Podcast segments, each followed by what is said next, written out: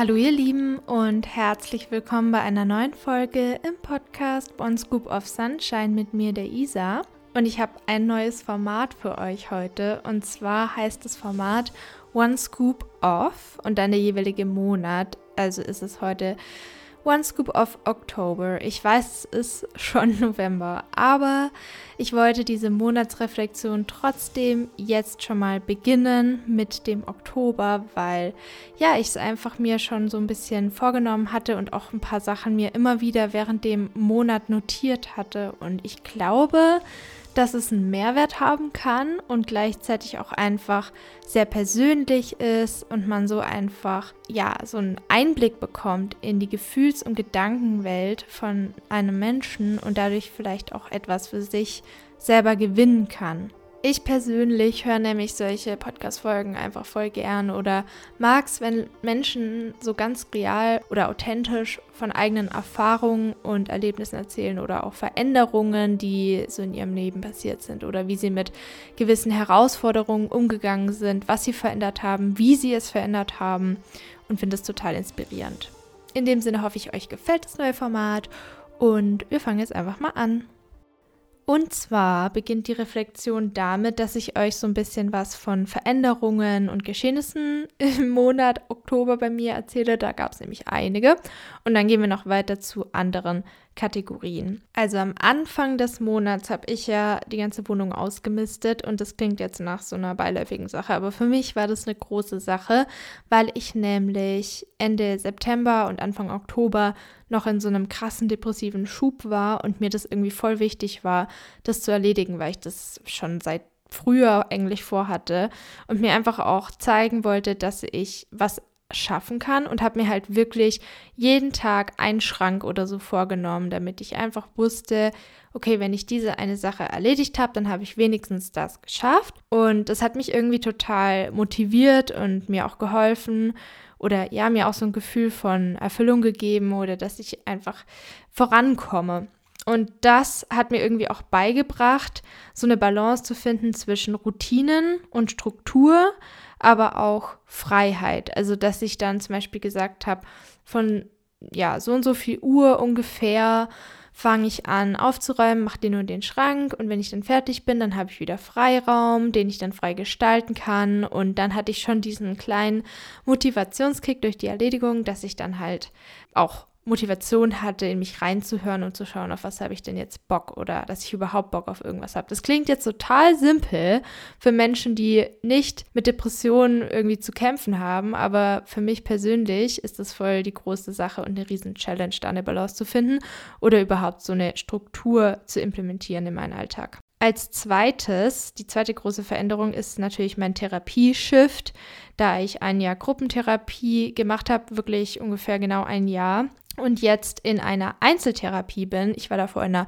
analytischen Gruppentherapie, jetzt bin ich in einer verhaltenstherapeutischen Einzeltherapie. Und bisher ist es echt gut. Also ich hatte nur zwei Sitzungen und wir sind gerade so am Durchforsten. Ich erzähle ihr total viel. Sie stellt viele Fragen. Sie hat auch so ein Flipchart, wo sie dann gewisse Anteile aufmalt oder so Aspekte von meiner Kindheit. Und dann ist es alles so ein bisschen veranschaulichter, was mir persönlich immer sehr hilft. Also wenn man es aufschreibt, aufmalt oder so Modelle quasi veranschaulicht, dann kann ich es mir besser vorstellen, was sie meint, weil mein Hauptproblem momentan eben ist, mit dem ich zu ihr gekommen bin, dass es da diese Disbalance gibt zwischen diesem unruhigen, ich muss mich ablenken, weil ich innere Unruhe habe Modus und diesem Freeze, ich habe gar keine Motivation mehr, alles ist sinnlos, ich mache gar nichts mehr Modus und lenke mich dann irgendwie auch ab von dem, bin am Handy oder so. Es ist immer so extrem zwischen Go, Go, Go, dann viel zu viel machen, durchpowern quasi und dann dieses super low und nichts mehr machen können. Und da möchte ich eben in den Balance kommen und da schauen wir jetzt gerade, wo sind diese Modi, wie sie es nennt, entstanden? Wozu dienen sie? Habe ich die mir abgeguckt? Wann hat es angefangen, dass ich so zwischen den Extremen schwanke? Und so weiter. Was in dem Sinne noch passiert ist, ist, dass ich im Oktober, ich weiß nicht, wie es bei euch ist, aber ich hatte irgendwie richtig viele so Flashbacks oder es kamen alte Erinnerungen hoch, die ich gar nicht mehr so auf dem Schirm hatte. Und äh, eine Freundin von mir meinte, dass es auch ein gutes Zeichen sein kann, weil sich der Körper sicher fühlt, um auch gewisse Gefühle hochspülen zu lassen weil es nämlich wirklich so war, dass mehr und mehr Gefühle hochkamen. Und dann hatte ich auch jetzt vor ein paar Tagen, also Ende Oktober, so einen kleinen Durchbruch oder ein positives Erlebnis, das mich auch total gepusht hat, das ich euch noch erzählen wollte. Und zwar war ich bei Familie und vielleicht kennt ihr das, dass dann natürlich oft schnell viel hochkommt und viel hochgetriggert wird. Und ich bin dann mit dem Auto nach Hause gefahren habe gemerkt, dass Gefühle hochkommen und habe dann angehalten. Und im Auto fühle ich mich halt immer echt sicher. Das wisst ihr vielleicht schon. Und habe dann da auch echt weinen können und habe dann auch mir währenddessen immer wieder so Sätze gesagt, wie dass es jetzt gut ist, dass ich fühle, dass es positiv ist, dass ich das darf, dass ich mir das erlaube, dass ich sicher bin, um zu fühlen und dass ich mir das wert bin. Also ich habe immer wieder solche Sätze gesagt oder auch gesagt, was ich loslasse oder ich möchte in Zukunft das und das in mein Leben ziehen. Also so Intentionen auch gesetzt. Also loslassen und Intentionen finde ich immer total hilfreich. Dann fällt mir am leichtesten, da Sätze zu formulieren, vor allem wenn ich in so einem ja, in Anführungsstrichen Ausnahmezustand bin. Eigentlich ist es ja ein natürlicher Zustand, so zu fühlen. Aber dadurch, dass ich halt die Gefühle oft bei mir so anstauen lasse, ist es halt dann so extrem oft und fühlt sich wie ein Ausnahmezustand an. Und da versuche ich eben auch mehr in die Balance zu kommen und es mehr fließen zu lassen. Aber da bin ich wirklich noch ganz am Anfang, was so dieses Fühlen, Üben angeht, um es quasi in Häppchen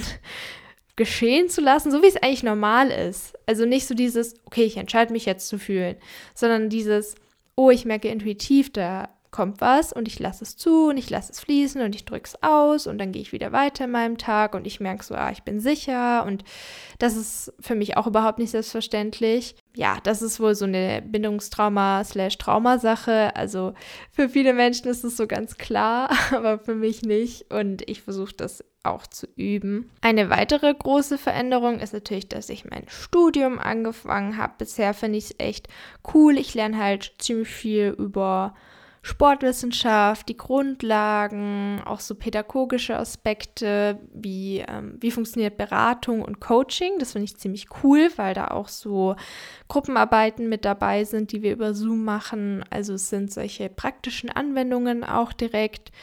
Dann gibt es auch etwas über Psychologie und auch natürlich so ein paar praktische Angelegenheiten, wo ich dann immer am Freitag Präsenz habe und wir dann Sport machen.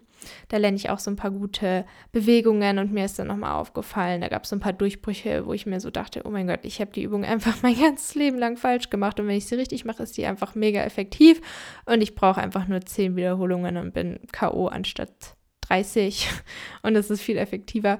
Also einfach diese richtige Ausführung zu lernen, lohnt sich voll. Also ich will am liebsten das so, dass es jeder Mensch lernt oder im Kopf hat oder es in Schulen gelernt wird, weil das sind so Kleinigkeiten, wenn man auf die achtet. Ja, macht es einen riesen Unterschied. Also das war noch so ein Durchbruch. Ich kann es euch jetzt leider nicht zeigen, weil Podcast, aber mal sehen, vielleicht kann ich da irgendwann mal was zu machen. Das ist also auch eine gute Sache. Natürlich gibt es viel theoretische Aspekte, die man einfach lernen muss. Es ist ein ganz neues Vokabular, gerade in Sportwissenschaft oder Bewegungswissenschaft. Aber das ist okay und gehört dazu. Dann wisst ihr vielleicht, dass ich noch hinsichtlich der Sportsache so in der Übung bin und again wieder nach Balance suche. Und da ja so dabei bin, in eine Sportroutine zu kommen. Ich bin jetzt gerade beim Laufen und Spazierengehen in Kombi angekommen und mache einfach so ein paar Yoga und ein paar Kraftübungen, so ganz wenig. Da mache ich erst langsam, weil das ist so das, was mir am meisten innere Unruhe macht und Panik macht. Und beim Laufen habe ich festgestellt, dass wenn ich mir währenddessen gut zurede, einen Podcast höre, Musik höre und dann aber auch immer wieder in mich reinspüre, ob alles okay ist, dann fühlt sich das sicher an, vor allem wenn ich durch den Wald renne, weil ich da einfach mich sehr gut und sicher fühle und da ja auch spaziere. Also das ist, bin ich schon gewohnt. Und das hilft tatsächlich gegen diese innere Ladung auch. Also das ist tatsächlich mittlerweile nachdem ich das jetzt so zwei Monate immer mal wieder gemacht habe, würde ich sagen, so gepolt, so nach und nach, ich bin noch nicht ganz da, wo ich sein will, dass mein Kopf es schon mehr und mehr als etwas Gutes versteht, als etwas, das mir hilft, das was Positives ist, was mir, was mir einen Vorteil bringt, weil ich mich danach besser fühle. Also das ist was, wo ich ganz viel mit mir aber auch währenddessen und danach kommuniziere, dass ich das quasi lerne oder mich so wie neu konditioniere. Also Sport und Gefahr oder jetzt in dem Beispiel Laufen und Gefahr voneinander entkoppel, indem ich währenddessen mir sage, ich bin sicher, ist doch alles gut. Oder wenn mein Körper wirklich ganz arg Stopp schreit, dann einfach nicht mehr zu laufen, also nicht mehr zu rennen, zu joggen, sondern langsam zu spazieren, bewusst zu atmen und dann wieder weiter zu laufen, egal ob ich dann nicht durchgelaufen bin oder nicht, weil da mein Kopf immer wieder anfängt mit diesem aber ich sollte doch jetzt durchrennen, sonst zählt es doch nicht. Und da bin ich immer wieder so, ach, Perfektionismus. Ich weiß schon, wie du es meinst, aber es ist auch okay, ein paar Schritte zu laufen. Also ich mache das dann ganz bewusst und beweise mir, dass es nicht perfekt sein muss. Also ich schaffe das nicht immer, da dann zu sagen, ja, ich ähm, laufe jetzt, weil ich mir dann immer denke, ja, wenn ich jetzt jogge, dann weiß ich, wie ich mich fühle, wenn ich halt wirklich durchjogge und will dann mir auch beweisen, dass ich das kann, weil mir das auch ein gutes Gefühl gibt. Also da versuche ich immer abzuwägen, was ist besser. Dieses Durchjoggen und dann ein gutes Gefühl haben, weil ich es geschafft habe oder ähm, dann schon immer auf meinen Körper zu hören und dann auch zu gehen, anstatt zu joggen, wenn ich merke, es geht nicht mehr. Also das entscheide ich intuitiv, was besser ist, je nach Situation, je nach Tag und je nachdem, wie es meinem Körper auch geht. Also, weil ich war ja diesen Monat auch erkältet, da war ich natürlich dann überhaupt nicht draußen. Das hat mir echt so einen kleinen Rückschlag gegeben, dass ich schon wieder Angst hatte, dass die Depression hochkommt, aber sobald es wieder ging, war ich spazieren und habe einfach so ein paar Dehnübungen gemacht, dann war es auch in Ordnung, was die Rückenschmerzen angeht, weil die bei mir eben schnell kommen. Ah ja, und ich habe ähm, eine mega gute Massage bekommen mit Velederöl und bezahlte Werbung. Kann ich euch sehr empfehlen. Ach, also sucht euch irgendwen. Ich habe jetzt einen Freund glücklicherweise und das hat auch sehr geholfen. Das waren also so die Geschehnisse. Jetzt kommen wir zu der Sparte Erkenntnisse. Und zwar ist mir nochmal so richtig aufgefallen, einfach durch so Momente, wo ich so richtig präsent war und mir einfach mal angeschaut habe, wer da um mich rum ist, wie ich mich fühle, dass mein großes Glück eigentlich wirklich in, in den Menschen liegt, in, de, in der Zeit mit den Menschen mit, der mit denen ich meine Zeit verbringe. Klingt jetzt auch wieder so banal, aber immer wieder wandert mein Ego so ab zu, oh, ich brauche das, um glücklich zu sein und ich muss reisen, um glücklich zu sein und ich muss das auf das und das hinarbeiten, was irgendwie, weiß ich nicht, ein Haus oder irgendwas angeht, wegen der Sicherheit oder so. Und dann fällt es mir aber immer wieder auf, dass ich die Zeit mit den Menschen, die ich liebe, absolut priorisiere. Und es ist tatsächlich so, wenn man ältere Menschen ja, interviewt oder fragt, was bereust du am meisten oder was würdest du deinem Jüngeren selbst raten, dass der Großteil sagt, verbringe mehr Zeit mit den Menschen, die du liebst. Danach lebe ich halt. Also, dass, wenn ich jetzt merke, oh, ich habe das und das noch zu tun für die Uni, aber mein Freund ist jetzt gerade gut drauf und will mit mir Karten spielen und ich genieße das jetzt einfach voll, so seine gute Laune oder wie auch immer, dann hätte ich früher mich gezwungen, mich an den Schreibtisch zu setzen und das zu erledigen, no matter what. Klar, wenn ich jetzt eine Abgabe habe, mache ich das schon, aber es ist eigentlich alles nicht so dringend. Also es existiert alles so nebenbei. Also es ist wie in so einem, ich weiß nicht, ob ihr mal irgendwas Wirtschaftliches hattet, so ein Organigramm und dann gibt es diese Stabstellen oder die Nebensätze in den Sätzen. Keine Ahnung, was ich da jetzt gerade für eine Metapher finden soll, aber es ist einfach eine Nebensache. Und die Hauptsache ist diese Zeit mit den geliebten Menschen. Das ist mir nochmal richtig aufgefallen. Was ich auch gemacht habe in Bezug auf Menschen, ist Briefe zu schreiben, also Vergebungsbriefe oder sonstiges, da bin ich zum einen durch Kira drauf gekommen, mit der hatte ich ja ein Interview diesen Monat. Kira Siefert, dieses Soul Food Journey Buch geschrieben hat, was wir ja erzählt haben und den Soul Food Journey Podcast hat. Ja, aber ich bin auch so auf Briefe schon länger mal wieder gestoßen, aber sie hat mich nochmal erinnert, wie wichtig es eigentlich ist, alleine sowas wie Intention auch aufzuschreiben oder wirklich so Sätze wie ich vergebe, bla bla bla weil das und das. Und das für sich dann auch loszulassen. Und ich glaube auch echt dran, je mehr man oder je öfter man es aufschreibt, dass es wirklich was bringt. Ja, also Briefe finde ich nach wie vor ein gutes Tool. Dann an dritter Stelle habe ich eine Koppelung für mich entdeckt und zwar male ich mir das wirklich auf wie so ein Dreieck und das Dreieck besteht daraus, also ihr müsst euch vorstellen, das ist ein Dreieck und dann an den Ecken stehen an der einen Ecke arbeiten, an der zweiten überleben und an der dritten Bindung. Und die Relation ist quasi so, dass ich immer noch so in mir drin verankert habe, okay, wenn ich arbeite, dann habe ich Sicherheit und Bindung. Wenn ich Bindung habe, nur dann überlebe ich. Und ich überlebe, wenn ich arbeite. Also es ist so eine, ja, so eine Verbindung zwischen Ursache-Wirkung quasi. Und ich wollte das so entkoppeln irgendwie, weil es mir einfach nicht gut tut, diesen Glaubenssatz zu haben, nur wenn ich arbeite und strukturiert bin und genug schaffe, dann habe ich Sicherheit und Bindung und dann habe ich so dieses Reinheitsgefühl, dieses, ah, okay, ich habe was geschafft Gefühl. Das ist so tief verankert irgendwie durch die Schule, glaube ich, dass ich immer dieses, ja, dieses Gefühl will, dass es dann einfach zu krass ist, aber da komme ich jetzt gleich nochmal zu. Ja, und dann habe ich halt so eine Imagination genutzt. Vorm Schlafengehen versuche ich manchmal in so Imaginationen reinzugehen, wenn es nicht so anstrengend ist irgendwie. Und habe mir dann so vorgestellt, da ist so dieses Dreieck und da stehen so drei Menschen, die dieses Dreieck bilden und die halten jeweils immer so in beiden Händen so ein Seil und sind so über diese Seile miteinander verbunden. Und dann habe ich die Verbindung zwischen Überleben und Arbeiten ersetzt. Äh nee, ich habe sie durchgeschnitten und habe dann anstatt Arbeiten Passion oder Freude dahingesetzt und habe eine neue Verbindung zu Überleben und Passion, Freude gemacht, weil das ist dann so das neue, ja, das neu, der neue Aspekt anstatt Arbeiten. Dann habe ich die Verbindung zwischen Arbeiten und Bindung komplett getrennt, weil ich einfach gesagt habe, das sind zwei separate Aspekte für mich. Das muss jetzt nicht so eine Ursache-Wirkungskausalität zwischendrin haben. Und die Verbindung zwischen Überleben und Bindung habe ich gelassen, weil Bindung einfach ein Grundbedürfnis ist und ich glaube, dass ich das einfach brauche, auch irgendwie dieses, okay, wenn ich Bindung habe und Menschen um mich rum, dann habe ich da auch diese Überlebenschance. Also ich finde es, ich glaube, es ist nicht so, also es fühlt sich nicht richtig für mich an, das zu trennen. Und der Struggle, den ich halt habe, ist dieser Perfektionismus.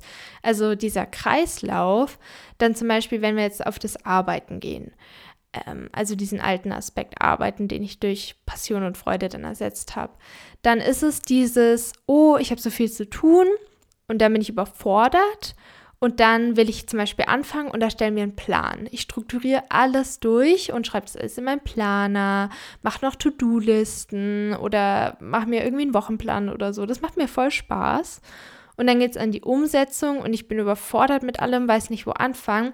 Aber das Schlimmste ist, dieser Perfektionismus, dass ich dann nicht anfange oder mich wie gelähmt fühle in so einem Freeze-Modus, weil ich Angst habe, dass ich am Ende eh unzufrieden bin oder dass mich so stresst, alles mit mit einer Perfektion erledigen zu müssen, bis ins Detail die Texte zusammenfassen zu müssen, zum Beispiel für die Uni, dass ich dann so Angst davor bekomme, weil ich das früher wirklich bis zum Erbrechen gemacht habe. Also ich bin immer über meine Grenze und habe es absolut perfekt gemacht und jedes Detail erfasst und so genau gelernt, dass ich auch ja auf jede Eventualität gefasst bin, was auch immer für Details in Tests rausgepickt werden konnten. Und das hat mir dann immer so ein Gefühl von über anderen sein gegeben, also so ein Wertgefühl.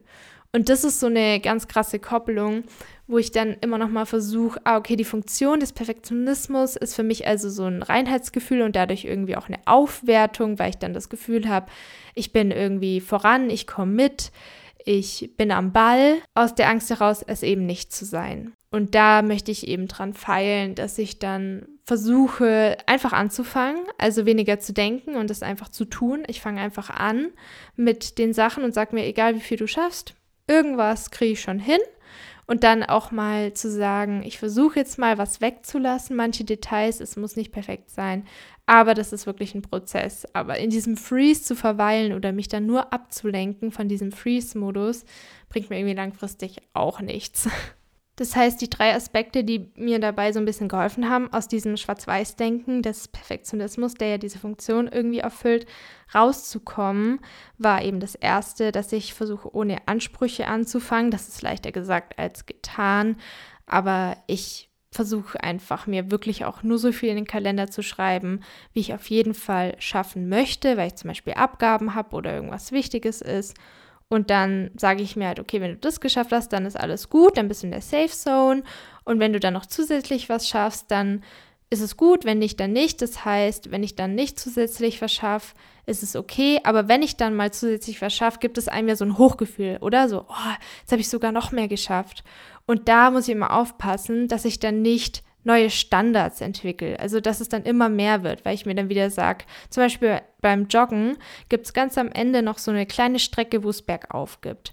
Und ich kann halt entweder rechts rum um den Wald laufen, wo es einfach geradeaus zu der Bank geht, wo ich mich hinsetzen will, oder ich laufe links rum, da geht es einmal bergunter und dann diese steile Strecke rauf.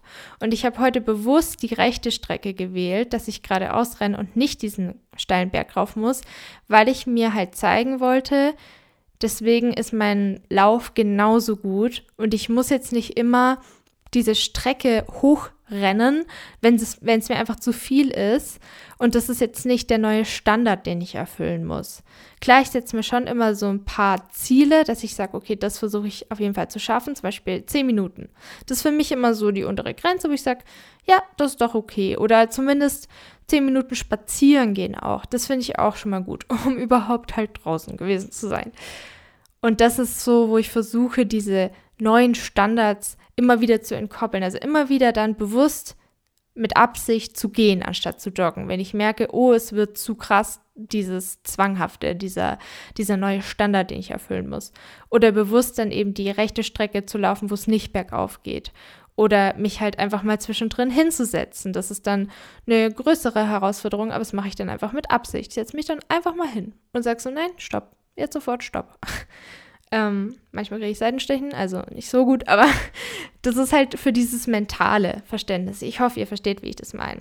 Das zweite ist, dass ich mir oft Dinge erst in den Planer schreibe, wenn ich sie erledigt habe. Und dann durchstreiche und abhake, was mir ein gutes Gefühl gibt.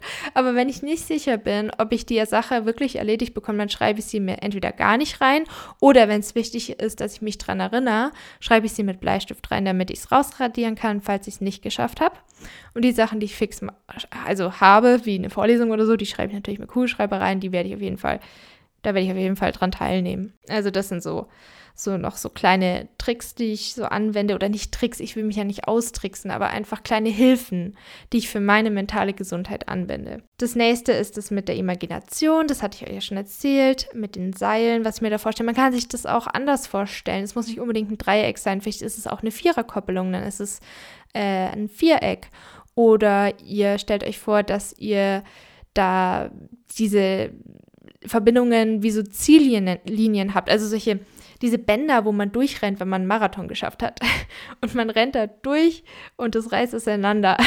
Das wäre zum Beispiel auch noch eine Vorstellung, die ich mir überlegt habe. Also es geht im Endeffekt um dieses Ziel, das ich habe, eine Balance zwischen Produktivität zu haben und Entspannung, also Sympathikus und Parasympathikus, wenn man jetzt sich das auf, auf das Nervensystem bezieht. Und da mache ich dann noch eine Folge zu Yin und Yang. Da habe ich mich nämlich diesen Monat auch mit beschäftigt, in Form von Recherche für diese Solo-Folge. Das ähm, kommt dann aber noch, weil es mir irgendwie einfach geholfen hat. Ich fand das ganz cool. Dieses Bild, also es geht ja für mich immer um Bilder.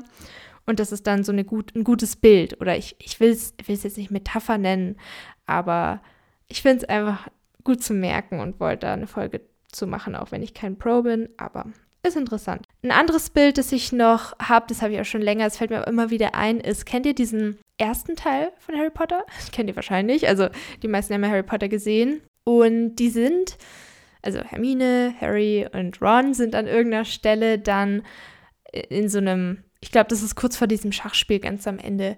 Und dann sind die halt in so einem Waldstück oder Wurzelstück. Es sind ganz, ganz viele Wurzeln und diese Wurzeln drohen sie zu verschlingen. Und Hermine geht dann quasi so in die Entspannung oder bewegt sich nicht mehr, zappelt nicht mehr rum, versucht nicht mehr dagegen anzukämpfen und sinkt dann in den Boden rein. Also die Wurzeln lassen sie dann quasi durch. Und Harry kämpft und kämpft gegen diese Wurzeln. Und erst als er in die Entspannung geht und sich nicht mehr bewegt, kann er auch runtersinken und die Wurzeln greifen ihn nicht mehr an. Und das ist immer so das Bild für mich, das ich mir gut merken kann, um mich daran zu erinnern, dass Heilung und Loslassen in der Entspannung passiert. Ich habe mir heute auch was durchgelesen über das kognitiv-behavioristische Modell. Das klingt jetzt ein bisschen ja, ein bisschen kompliziert, aber da ging es eben auch um die Verhaltenstherapie, um das operante Konditionieren nach Skinner und so weiter und so fort. Vielleicht habt ihr davon schon mal gehört. Und da gibt es auch diese systematische Desensibilisierung, wo es darum geht, dass jemand, der zum Beispiel Angstreaktionen hat, diese verlernt, indem man ihn erst in die Entspannung bringt, durch Entspannungstechniken. Und im entspannten Zustand wird er dann nach und nach stärker mit dem angstauslösenden Reiz konfrontiert bis dieser dann seine auslösende Wirkung verloren hat. Wollte ich noch dazu sagen, weil ich es eben heute gerade auch gelesen habe. Und das ist so genau das, was ich halt meine. Diese Entspannung ist einfach wirklich essentiell. Und es hat auch meine Gruppentherapeutin immer gesagt, dass die Heilung in der Entspannung stattfindet, also Parasympathikus. Was mir irgendwie auch noch klar geworden ist, ist, dass in den Schwächen, also in den von mir wahrgenommenen Schwächen, die ich habe, ein riesiges Wachstumspotenzial liegt. Mir ist es so in den vergangenen Jahren noch aufgefallen bei so ein, einigen Dingen, wo ich weitergekommen bin, wo ich dachte, boah, das ist meine größte Schwäche und dann habe ich da halt voll das Wachstum hingelegt. Zum Beispiel was fällt mir jetzt ein? Vermeiden. Vermeiden ist so eine Sache, wo ich immer so eine Schwäche hatte, dass ich versucht habe, Konflikte, Konfrontationen zu vermeiden aus Angst und dann teilweise auch soziale Situationen vermieden habe oder teilweise auch noch vermeide, damit es nicht dazu kommt. Und da bin ich immer mehr dabei, äh, mich damit zu konfrontieren und lerne im Prozess ganz, ganz viel über mich selber, nämlich dass ich halt wirklich auch mutig bin oder sein kann, wenn ich es wähle, und da in die Konfrontation gehen kann und mir auch Fehler eingestehen kann. Und da kommen so viele Aspekte mit dazu im Prozess, was ich voll, voll krass und heilsam auch wieder finde. Dann ist es mir auch noch wichtig, da bin ich, habe ich heute darüber nachgedacht, dieses sollte immer wieder zu hinterfragen. Also zum Beispiel dieses Bild von der perfekten Familie oder so, das wir jetzt alle so ein bisschen haben, vielleicht durch Medien, Medien auch oder Filme oder Serien oder so, zu durchbrechen und dann immer wieder zu hinterfragen, okay, muss es denn so sein? Oder ist es, sollte wirklich, tut mir das gut, dieses so sollte es sein, festzulegen, weil es füttert ja wieder meinen Perfektionismus, der auf Angst basiert. Also Angst ist nicht zu haben, Angst im Mangel zu sein. Also tut mir das wirklich gut. Und da geht es jetzt nicht darum, sich was vorzumachen oder etwas schön zu reden oder etwas runterzumachen, so, oh, damals in der Kindheit hat sich zwar alles total schlimm angefühlt, aber ich lasse das sollte von dem, wie ich es mir gewünscht habe, jetzt einfach los und alles wird gut. So meine ich das jetzt nicht, sondern diese Konstrukte, die ich habe, wie es hätte sein sollen, etwas zu lockern und klar diese Gefühle schon anzunehmen, die ich hatte und zu sagen, ja, das war so, das war schlimm genug und das ist okay, aber es nützt mir nichts, wenn ich immer in diesem, es hätte doch so sein sollen, Rebellionszustand bleibe. Also da bin ich gerade in so einem Loslassens-Vergebungsprozess und auf diesem Weg kam mir das eben in den Sinn, diese solche Strukturen immer wieder zu hinterfragen und wenn sie mir nicht gut tun, abzuändern, loszulassen, neu zu modellieren, wie auch immer. Das heißt, was da so mit reinspielt, ist diese Neutralität oder Objektivität, in die man als Mensch, ich glaube, schwer zu 100% kommen kann, außer man ist in so einem krassen meditativen Zustand. Aber ich habe schon mal festgestellt, dass ich bei manchen Sachen oder Aspekten oder Bereichen, gerade wenn ich überhaupt nicht getriggert bin, richtig gut rauszoomen kann und verschiedene Perspektiven auf einmal oder gleichzeitig voll nachfühlen kann. Und das ist was, was mir immer total viele Erkenntnisse bringt und mir auch so einen inneren Frieden bringt oder so ein Glücksgefühl, aber nicht aus so einem Ego heraus, so, oh, ich bin überall, ich kann voll rauszoomen und bin voll unparteiisch oder so, sondern wirklich so ein inneres, das ist schön und das ist interessant und das hier wird als schlimm bezeichnet, aber es ist, fühlt sich irgendwie auch interessant an. Ich kann es nachvollziehen. es ist eher so eine Faszination dann mit dem Leben. Ich mag den Zustand richtig gerne. Ist schwer zu beschreiben, aber so ein Rauszoomen und dann ist alles so relativ, so richtig oder falsch und alle Perspektiven sind interessant. Das wollte ich euch jetzt einfach mal erzählen, dass ihr es schon mal gehört habt. Und wenn ihr es mal erlebt, dieses Gefühl, falls ihr es noch nicht erlebt habt, vielleicht denkt ihr dann an mich und seid so, ah, das hat sie gemeint. Hm, fühlt sich echt ganz gut an. Also, das wollte ich jetzt einfach noch erzählen. Jetzt kommen wir noch zu ein paar weiteren Kategorien. Und zwar habe ich eine Serie angeschaut. Serie des Monats, kleine Empfehlung, ist Made auf Netflix. Das ist auch so ein bisschen triggernd, weil es geht halt auch, also ein bisschen, es kann wirklich triggernd sein, weil es da halt auch um posttraumatische Belastungsstörungen, Alkoholismus geht, ähm, häusliche Gewalt, also ja, diese Aspekte. Und durch die Serie, also ganz kurz, es geht halt um ein Mädchen, die ist sehr jung und sie hat eine kleine Tochter und der Freund von ihr, also mit dem sie halt das Kind hat, ist halt voll die toxische, ambivalente Beziehung. Er hat ein Alkoholproblem und ist halt ziemlich schlimm zu ihr, also schreit sie an, wirft Sachen durch die Gegend, gerade wenn er betrunken ist und dann versucht sie wegzurennen, geht in ein Frauenhaus und trifft dort andere Frauen, die diese Thematik auch haben, fängt an zu putzen und sich so durchzukämpfen, aber es ist jetzt nicht nur total traurig und negativ, sondern auch einfach berührend und interessant, wie sie das so schafft. Und es bringt auch so eine ganz krasse Dankbarkeit. Also ich finde zum Beispiel, man hat immer gesehen, wie viel Geld sie noch im Geldbeutel hat und dann nur noch 10 Dollar oder 5 Dollar. Und wenn ich jetzt zum Beispiel 10 Euro ausgebe beim Einkaufen oder für 20, 30 Euro tanken gehe, dann denke ich immer an Made, weil sie da an der Tankstelle immer auf den Geldbetrag geguckt hat und bin so dankbar, dass ich meinen Tank voll machen kann. Also das hat sich total eingebrannt und ich nehme einfach solche Sachen überhaupt nicht für selbstverständlich hin, vor allem seit ich in Neuseeland, ach, das führt jetzt zu weit, aber da hatte ich ja nicht viel Geld und wir haben immer geschaut, dass es mit dem Tank klappt und dem Sprit und so. Ja, und das ist halt irgendwie, hat mich das total berührt. Ich habe die Serie in zwei Tagen durchgeschaut, an einem Abend sieben Folgen. Ich konnte nicht aufhören. Es war, irgendwas hat es in mir so richtig angemacht. Also so, ah, ping, oh, ich erkenne die Gefühle wieder. Also ich habe nicht dasselbe erlebt, überhaupt nicht, aber so ein paar Parallelen gab es auf jeden Fall.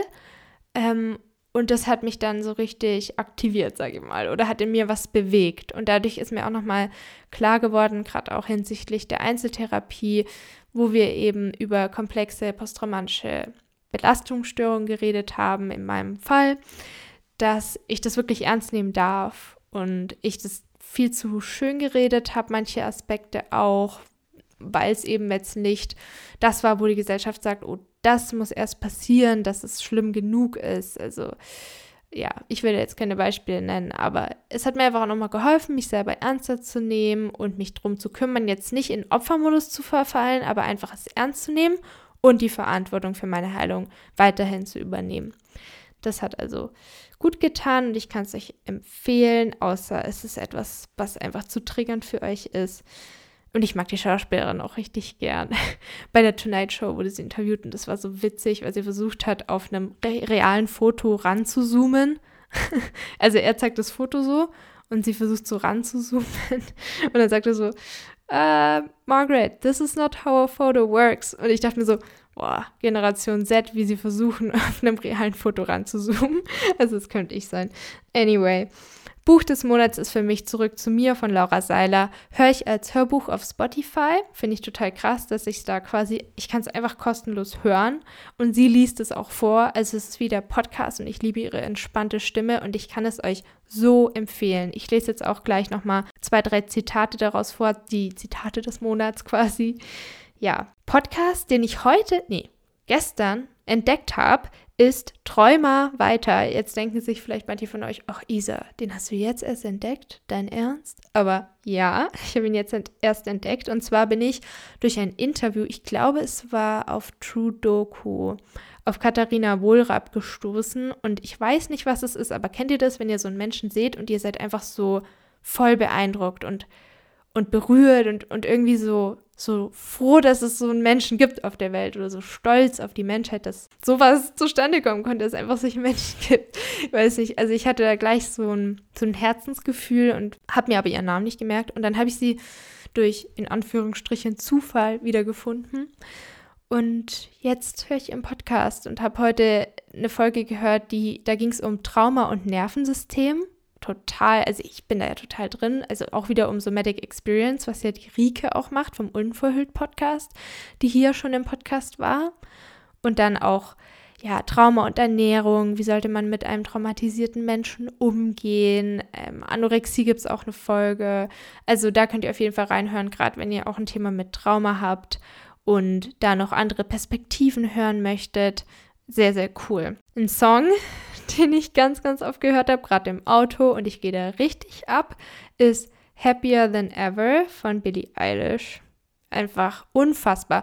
Hört euch nicht nur den Anfang an, sondern wartet bis zum rockigen Teil. Der kommt gegen Ende und dann ist da Eskalation. Hört euch, also schaut am liebsten am besten das Musikvideo an. Es ist unfassbar gut. Also es ist so ein gutes Lied. Da ist so, sie ist so musikalisch und die, der Stil, Stil, der Stil, ich bin Schwabeländle, ist einfach genial. Und was sonst noch rauskam, war von Mowgli das Album Ravage. Das ist ein cinematografisches Album. Wusste ich auch nicht, dass es das gibt. Ich glaube, es ist sogar eins der ersten oder wenn nicht sogar das erste in Deutschland.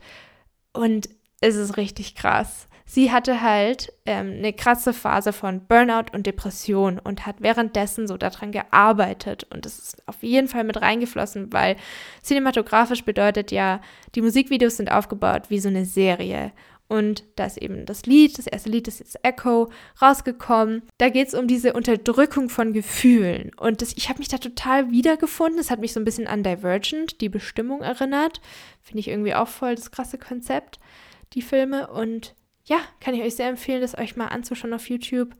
Ich liebe Mowgli ja eh, Winter Sun, Wanderer, ganz oft gehört. Jetzt kommen noch die, jetzt kommen noch, ich glaube, das lasse ich einfach drin. Jetzt kommen noch die Zitate. Und zwar ähm, blätter ich mal ein paar Seiten zurück. Ich schreibe mir nämlich immer die Erkenntnisse der jeweiligen Kapitel raus. Und zwar Alma, die Hauptperson in Zurück zu mir von Laura Seiler. Also Alma heißt ja auf Spanisch Seele. Oh mein Gott. Weil nämlich die Geschichte von Alma sich so auf alle möglichen Menschen übertragen lässt. Und ich erkenne mich in so vielem wieder und kann dadurch so viel auch besser formulieren, indem ich das höre. Also es ist einfach genial. Und an, am Ende von jedem Kapitel schreibt Alma, die sich regelmäßig mit ihrem 90-jährigen Ich, es ist nicht so crazy, unterhält, die Erkenntnisse auf.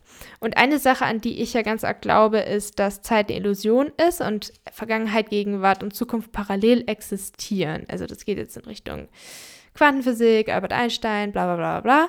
Habe mich da so ein bisschen mal reingelesen, aber noch nicht genug, dass ich da jetzt viel zu erzählen könnte. Aber das war zum Beispiel eine, eine Erkenntnis, Zeit ist eine Illusion, alles existiert im Hier und Jetzt. Meine Vergangenheit bestimmt nicht meine Zukunft. Weil stellt euch mal vor, es ist wirklich so, dass man mit seinem zukünftigen Ich kommunizieren könnte. Vielleicht über Briefe. Wollte ich mal demnächst einen Brief an mein zukünftiges Ich schreiben, so meine, meine 90-jährige Oma Isa, die irgendwo am See sitzt und die Sonne genießt und irgendwas, irgendeinen grünen Smoothie trinkt wahrscheinlich. Ja, der könnte mir einen Brief schreiben. Und dann kann man so sagen, hey, ich bin stolz auf dich, dass du es so weit gemacht, gebracht hast. Ich bin voll stolz auf dich und so. Und dann so eine Kommunikation und alles passiert gleichzeitig und irgendwie schickt man sich dann so die Energie hin und her und who knows und ja, finde ich irgendwie cool. Ich habe auch mal damals zu meiner anorektischen, zu anorektischen Zeiten, als ich so richtig down war, so richtig tief in der Depression, also so richtig im Loch, habe ich immer versucht, mir vorzustellen, ich würde mit meinem zukünftigen Ich sprechen und hatte auch immer so ein kleines positives, motivierendes Gefühl und dachte mir so, okay, ich glaube, da wird was Gutes draus. Ich glaube, es wird besser. Oder wenn es mir richtig, richtig schlecht ging und ich am Heulen war und wirklich down, dann hat mich immer am Leben gehalten, buchstäblich, dass ich so einen kleinen Funken an Freude hatte in dieser ganzen Dunkelheit, dieser ganz kleine Funke, der alles erleuchtet hat und mir immer so diese Motivation gegeben hat, so, das ist es alles wert und du machst was krasses, Gutes draus. Und deswegen ist für mich der Podcast halt auch so eine Variante dieses Funkens, die sich da manifestiert hat. Also so viel dazu. Noch ein kleiner Exkurs, wie sie es immer in der Vorlesung sagen, die Dozenten. Zweites Zitat. Meine Gefühle sind der natürliche Kompass meines Herzens. Fand ich schön und bezieht sich auf diese eine Heulsituation im Auto diesen Monat. Dann noch mal eins. Nur wenn wir bereit sind, selbst Verantwortung zu übernehmen dafür, wie unsere innere Welt aussieht, können wir sie auch verändern. Weil es nämlich im dritten Kapitel viel um diesen inneren Garten geht und dass wir die Verantwortung haben für dessen Gestaltung.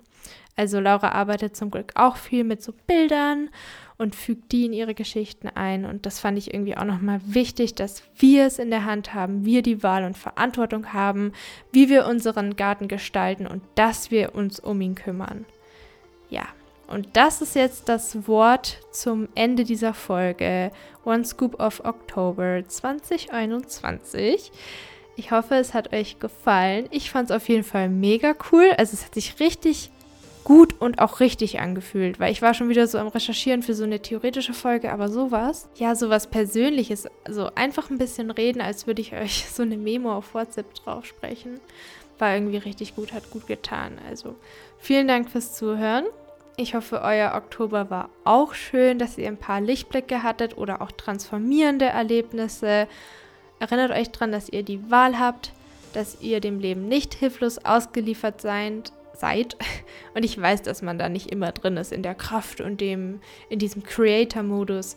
Aber wir können es versuchen, da mehr und mehr reinzukommen. Ich versuche es auf jeden Fall. Falls ihr mich supporten wollt, dann würde ich mich wirklich sehr über eine Rezension auf iTunes freuen. Wirklich ist es so, wenn ich da auch eine Mail bekomme, dass ich eine neue Rezension habe. Ich freue mich jedes Mal mega. Also ich habe jetzt erst drei, aber halt über die habe ich mich einfach schon voll gefreut. Vor allem die eine, die meinte, dass sie schon in einem höheren Alter ist und ich ihr einfach geholfen habe. Da war ich so, what? Also ja, einfach Wäre einfach schön, ich würde mich freuen. Und wünsche euch jetzt einfach noch einen schönen November. Wir hören uns dann bald wieder. Alles, alles Liebe. Bis zum nächsten Mal. Ein herzliches Namaste. Eure Isa.